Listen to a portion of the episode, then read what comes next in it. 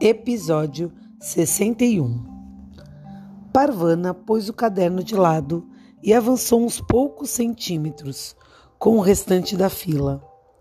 Ela deveria ser mais grata, pensou.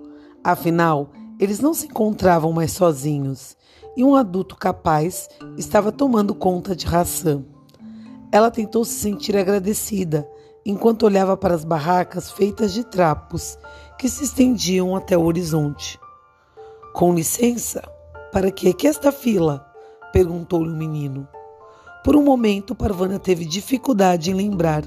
Ela estava na fila havia muito tempo. Água, recordou-se, mostrando a lata de óleo vazia que tinha pedido a alguém. Finalmente, chegou sua vez no caminhão-pipa e ela carregou a lata cheia de volta à tenda. Os bombardeios continuaram e refugiados abriam caminho campo adentro, espremendo-se em cada centímetro quadrado do solo. Por que vocês têm que se apertar aqui? queixou-se Parvana, conforme os recém-chegados ameaçavam ocupar o abrigo das crianças. Há um descampado inteiro do outro lado da barraca. Por que não vão lá?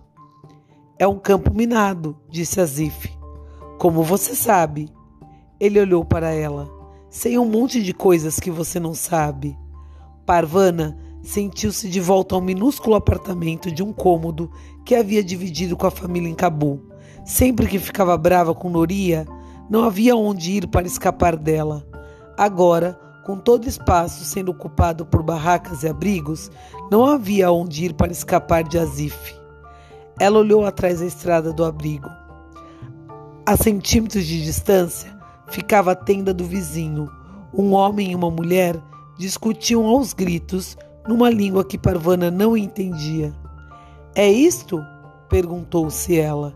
Cheguei tão longe para estar aqui? É isso mesmo a minha vida? Parvana está muito chateada. Ela não sabe como lidar com aquela situação. E vocês, o que fazem quando estão chateados? Conta para Nalu. Beijinhos.